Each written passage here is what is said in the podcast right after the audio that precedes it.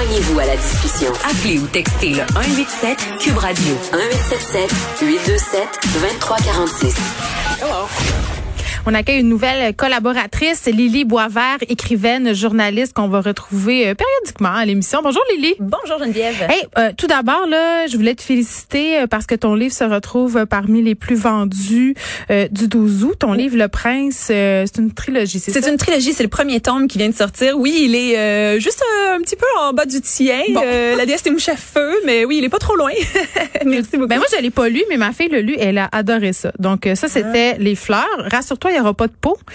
euh, tu vas venir faire des chroniques ici et puis c'est un concept assez intéressant. On va se jaser ensemble d'affaires publiques, d'actualité, mais on va les regarder à travers le prisme un peu de la psychologie. Oui, ça me tentait de faire ça parce que je me passionne énormément pour l'intelligence émotionnelle ces derniers mois. Je trouve qu'il y a vraiment des réponses à aller chercher, des explications sur nos comportements, pas juste à l'échelle individuelle, parce que oui, bon, ça peut être pertinent d'aller voir le psy pour régler nos bébites euh, à nous individuellement, mais je trouve aussi que collectivement, me semble qu'on a une thérapie à faire, me semble que ça peut être bon de, de regarder nos comportements puis de voir comment nos émotions ont des impacts sur nos réactions sur la politique, sur l'économie. Tout ça est interrelié. Donc euh, voilà, euh, je vais faire le pont entre l'actualité, entre des, des phénomènes sociaux et l'intelligence émotionnelle. Bien, on va commencer tout de suite euh, avec Safia Nolin quand même, qui a déposé une plainte au service de police de la ville de Montréal parce qu'elle vit de l'intimidation sur les réseaux sociaux et ça date pas d'hier quand même. Là, Safia Nolin, on le sait dernièrement, fait une sortie publique pour dénoncer les agissements problématiques de Marie-Pierre Morin. des suites de ça, elle a eu une vague de haine, mais quand même, ça fait une habituée, si on peut dire, de la haine sur Internet. Elle a souvent pris la parole à ce sujet-là, euh, et surtout après sa dénonciation envers Marie-Pierre Morin. Je pense que ça a comme un peu fait boule de neige. J'ai envie de te demander, toi, parce que bon, peut-être que les gens te connaissent moins, mais pour ceux qui le savent pas, euh, tu souvent pris des positions féministes dans les médias. Euh, tu eu une émission aussi sur la sexualité. Donc, tous des sujets qui prêtent à flanc sur les médias oui, sociaux. effectivement. Euh, T'en as vécu, toi, du, du harcèlement? Ah oui, bien sûr. Et euh, quand j'étais allée porter plainte, je, l'ai tenté deux fois, l'expérience d'aller porter plainte à la police pour des menaces reçues en ligne. Et euh, ça s'est super mal passé les deux fois. Les policiers me regardaient vraiment comme si j'étais une extraterrestre d'avoir cette idée-là que ça pouvait être pertinent de déposer une plainte. C'était il y a quelques années quand même, je dois l'admettre. Donc peut-être que les, les mentalités ont évolué de plus depuis. Ouais. Visiblement, Safia Nolin, déjà sa plainte a été reçue, donc c'est déjà, elle s'est rendue plus loin que moi dans le processus. Mais moi, les policiers vraiment ne comprenaient pas, ils étaient dépassés qu'on puisse vouloir porter plainte pour quelque chose qui s'était passé en ligne. Je pense que encore aujourd'hui, il y a cette mentalité-là que ce qui se passe sur les réseaux sociaux, ce n'est pas la vraie vie et qu'il suffit d'ignorer et que le problème va se régler. Mais il faut se rendre compte, je pense que de plus en plus c'est le cas, que les réseaux sociaux, c'est non seulement la vraie vie, mais c'est là où énormément de gens vont passer carrément la majorité de leur temps éveillés. Mais surtout en temps de pandémie. Là, surtout. Je sais pas pour toi, mais moi, mon rapport hebdomadaire d'écran euh, explosé uh-huh, littéralement. Uh-huh. tu parlais tantôt, euh, je trouvais ça intéressant ce que tu disais par rapport à la prise de conscience collective, la thérapie de groupe. Là, je pense qu'on essaye collectivement d'en faire une en ce moment. Ce mouvement dénonciation là en est peut-être la preuve, mm-hmm. mais on, je pense qu'il y a beaucoup d'accumulation de colère euh, mutuelle et ça, ça tu sais, la marmite brûle. Absolument, absolument. Puis si la, la plainte de Safia Nolin peut contribuer à la réflexion, ben tant mieux. Je veux dire qu'elle euh, remporte ou pas. Euh, je pense que déjà on en parle, donc c'est une bonne chose. Et euh, on n'est pas les seuls. C'est ça que c'est à, à l'échelle de la planète que cette réflexion là en ce moment. Au Japon, euh, ils sont en plein là-dedans. Là. Ils, ont, ils ont un gros débat socio-judiciaire sur comment on gère l'intimidation sur les réseaux sociaux. C'est à cause d'un show de télé-réalité, non? Oui, c'est à cause de l'émission Terrace House que jamais J'adore cette émission. Si vous ne la oh connaissez pas, c'est sur Netflix.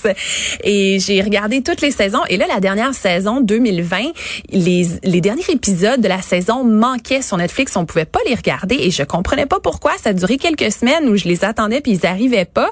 Et finalement, c'est sorti dans les, les médias internationaux.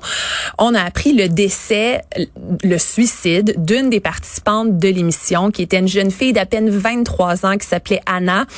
Et Et euh, elle avait, dans ses derniers messages sur ses comptes, euh, elle avait un peu annoncé son suicide et elle semblait dire que c'était en lien avec l'intimidation qu'elle avait reçue sur les médias sociaux. C'est un message du type euh, c'est ça que vous voulez, bon ben je vous le donne. Et euh, Ouf. ouais, ça le On en a eu des témoignages aussi euh, ici au Québec.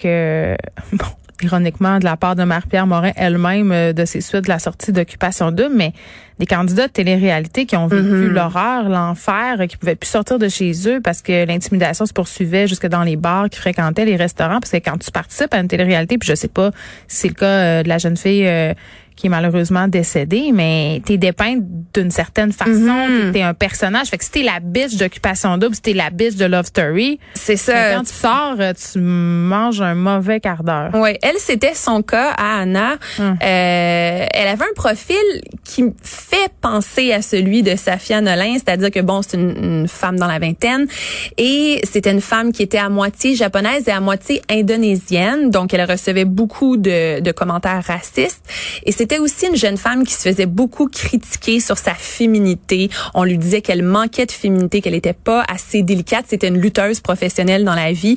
Donc, euh, ça, ça était pas assez, euh, assez douce, assez, girly? petite, assez girly. Euh, c'était aussi une fille qui, qui prenait sa place, qui parlait fort, qui faisait beaucoup de blagues.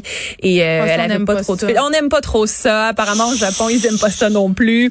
Euh, donc, c'est ça, les gens la critiquaient là-dessus. Euh, un des événements dans l'émission qui lui avait attiré beaucoup de haine, c'est quand elle s'était disputée avec un des colocataires et là on avait dit que ça avait pas d'allure qu'elle éclate comme ça de colère publiquement.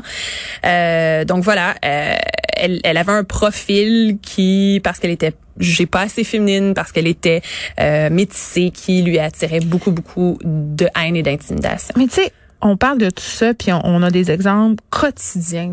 Il y a plein de monde qui sortent pour dire que ça a plus de sens. Comment ça se fait qu'on s'est rendu là? comment ça se fait qu'on est on en est arrivé à à s'envoyer ce genre de truckload de haine sur des mhm. menaces de mort, euh, des, des trucs dégueulasses. On a mais c'est une bonne question parce que ça semble tellement généralisé comme problématique et la psychologie peut apporter des éléments de réponse. Il y a des théories qui expliquent la méchanceté, notamment la méchanceté en ligne. Euh, D'abord, il y a la théorie des sadiques quotidiens. Donc ça, ça va être quand, par exemple, on regarde une vidéo sur Facebook et que c'est la vidéo de quelqu'un qui plante, qui tombe, qui se fait mal et ça nous fait rire et là on fait un commentaire euh, drôle en lien avec ça. Donc on s'en c'est assez banal, mais on tire du plaisir du malheur de quelqu'un d'autre. Donc, ça peut aller de ça jusqu'à envoyer des commentaires pour inciter au suicide une autre personne. Là, on est une huit coches au-dessus. Oui, oui, oui. oui. une personne qui déboule l'escalier sur YouTube. Ah, c'est clair, c'est clair. Euh, mais si on regarde les, les cas moins extrêmes, il y a notamment la théorie de la distinction positive. Ça, c'est quand, par exemple, on va valoriser notre groupe social au dépens d'un autre groupe social. Donc, supposons qu'on a 15 ans, ben on trouve que nous puis nos amis, on écoute de la bonne musique, on s'habille bien, puis que tel autre groupe écoute de la mauvaise musique. Ça, ça s'appelle l'adolescence. Oui, ça s'appelle l'adolescence. Ouais.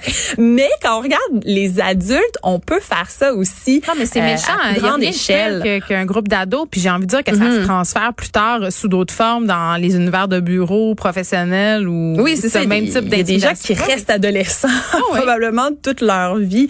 Euh, puis la, la distinction positive, c'est ce qu'on fait, notamment quand on va euh, rabaisser un groupe culturel ou un groupe idéologique, par exemple les gens de gauche quand on est de droite, les gens de droite quand on est de gauche, ou les, les groupes religieux. Donc, en diabolisant un autre groupe, ça renforce notre sentiment d'appartenance à notre propre groupe et ça nous fait sentir bien. C'est une question identitaire, finalement. Ben oui, ça peut l'être, exactement. Il y a la comparaison sociale aussi, parce que, bon, les psychologues observent que tout le monde, on, on se compare tout le temps avec les autres. Et si parfois ça nous permet de se consoler, d'autres fois, ça va nous démoraliser, nous rendre jaloux. Et là, on va rabaisser euh, la personne qui nous fait vivre des insécurités pour justement se sentir mieux. Donc ça, encore une fois, c'est le bully typique euh, qu'on a dans les films pour adolescents, mais ça se poursuit, encore une fois, bien au-delà du bal définissant. Il y a la projection qui est très courante aussi sur les réseaux sociaux. Ça, c'est quand, par exemple, on va être exposé à l'opinion de quelqu'un, qu'on n'est pas en accord avec son opinion et que ça provoque de la colère chez nous, mais parce qu'on se perçoit comme une bonne personne, qui a juste des bons sentiments et des belles émotions, on va projeter sur l'autre la colère. On va dire qu'en fait, c'est cette personne qui est agressive et elle nous attaque avec son opinion. Donc, on Mais peut là, c'est ça qui se passe sur venger. Facebook chaque jour. Ben oui, on peut se venger en lui envoyant des bitcheries, des